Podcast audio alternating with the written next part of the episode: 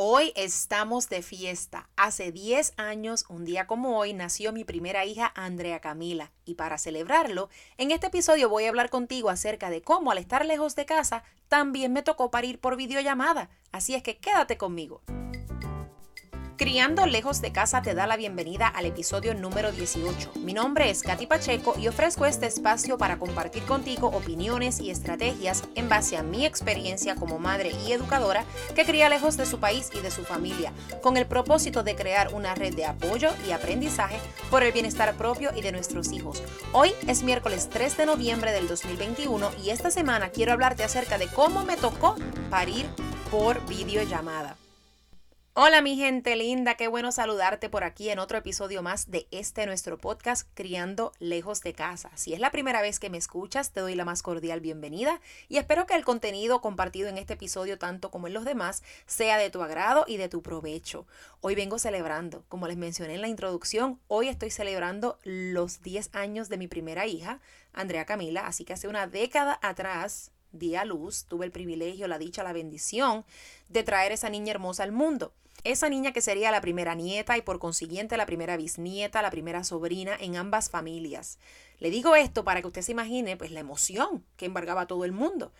Pero a la misma vez era un sentido de impotencia, de tristeza, porque estábamos lejos. Ya para ese momento estábamos viviendo fuera de Puerto Rico. Y qué coincidencia que traigo este tema, porque no hace mucho tiempo estuve hablando con una persona en nuestra comunidad, una mamá, que ella ya tiene un hijo que tuvo en Puerto Rico, ella lo parió en Puerto Rico y ahora está esperando a su segunda hija y ahora reside en Estados Unidos. Y ella estaba en este momento donde la nostalgia pues la estaba atacando porque ella decía que va a ser una experiencia totalmente diferente, que estar lejos, que su mamá, que quizás no pueda venir al parto y todas esas cosas. Y yo recuerdo haberle dicho que es normal sentir ese vaivén de emociones porque es real, es normal uno sentir esa preocupación, esa nostalgia, esa tristeza, pero a la misma vez le sugerí que no se enfocara en lo negativo. Y por eso es precisamente que traigo este tema, porque quiero ayudarte a ti en caso de que estés en esta situación o que la hayas pasado y puedas identificarte conmigo y recordar esos momentos, que no todo es negativo en ese sentido, porque el parir lejos de casa, tanto en mi experiencia como en de otras personas que conozco,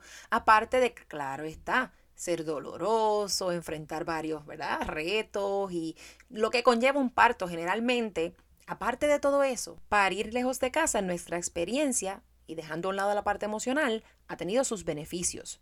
El primero de estos es, en mi opinión, la comodidad. Cuando yo le digo comodidad, si usted pasó por esto, usted me va a entender claramente, y si no, imagínese un cuarto gigante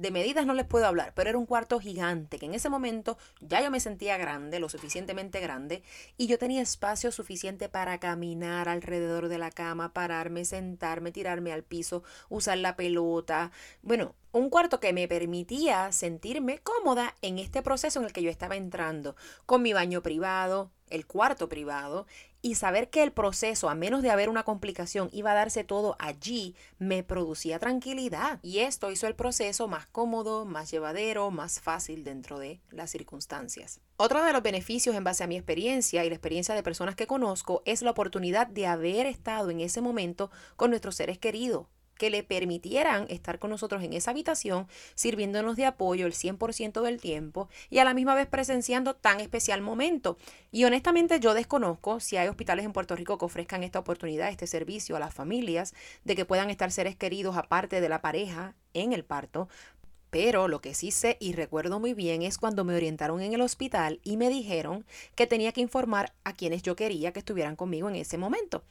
Y yo pensé, bueno, pues mi esposo. Y me preguntaron que si tenía alguien más. Y ahí fue que descubrí que yo podía, ¿verdad?, proveerles una lista de las personas con las cuales yo me sentía cómoda estando en ese momento para ellos tenerlas propiamente documentadas. Pues obviamente que me emocioné, yo no lo podía creer y les juro que si no hubiera sido porque pues por cosas del trabajo y otros compromisos otras personas no podían, yo hubiera llenado ese cuarto feliz, feliz de la vida, 10, 15 personas, pues claro que sí, no hay problema, pero no pudo ser, así es que por lo menos pude traer a mi mamá y a mi abuela a que estuvieran conmigo en ese momento. Y ya para mi segundo parto, que fue en otro estado, fue acá en Florida, igualmente me lo permitieron. Y en ese momento se añadió entonces mi hija mayor, Andrea Camila, y fue parte de todo el proceso. Y esto es a total discreción suya, no es que tiene que ser de esta manera, pero sepa que usted cuenta quizás con esa opción. Solo basta con que se oriente en el hospital de su preferencia donde vaya a dar a luz para que le digan si es algo que puede ser viable o no. Y si usted ya vivió la experiencia, así como yo, probablemente estemos de acuerdo en que ese es otro de los beneficios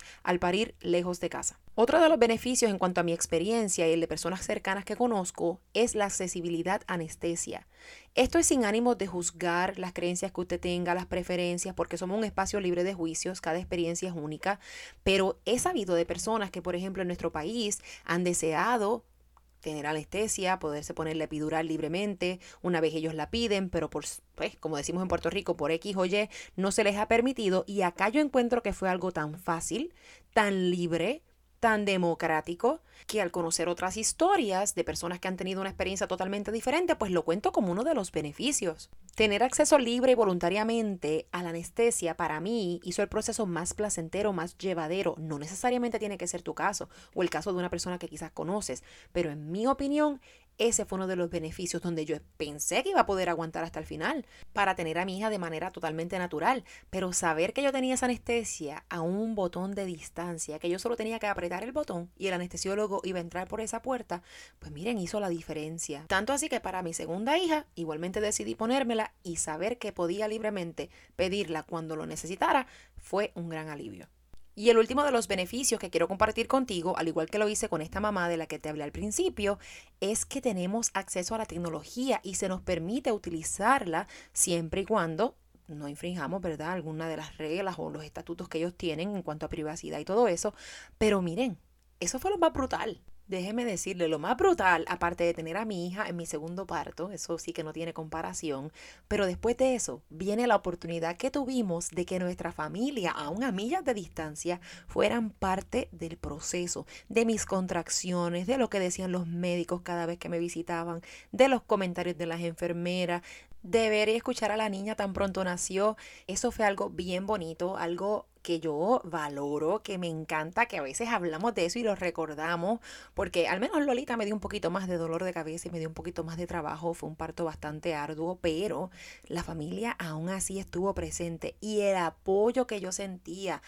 que todos en oración estuviéramos conectados, que pudiéramos vernos las caras a una millas de distancia, que pudieran decirme cosas bonitas, darme aliento, darme fuerzas y conectar con nosotros, ha sido una de las experiencias más bonitas y más gratificantes en toda mi vida. Así que hoy, recordando 10 años atrás, cuando empecé en esta labor de criar, en esta labor de ser mamá, lo mejor que me ha pasado en la vida, aún a pesar de la dificultad de estar lejos de mi familia, lejos de mi país. El parir lejos de casa tuvo sus beneficios y el parir por videollamada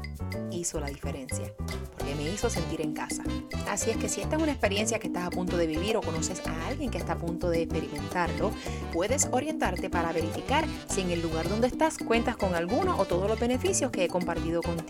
Espero que este episodio haya sido de tu agrado y si ya viviste esta experiencia como yo, espero que hayas podido revivir ese momento tan especial para ti y para tu familia. Te doy las gracias por acompañarme en este episodio y si aún no eres parte de nuestra comunidad en las redes sociales, te pido que me busques tanto en Instagram como en Facebook como arroba soy Katy Pacheco para así continuar aprendiendo, conectando e impactando culturalmente a nuestras futuras generaciones. Por ahora me despido, hasta otro episodio más de este nuestro podcast Criando lejos de casa. Bye bye.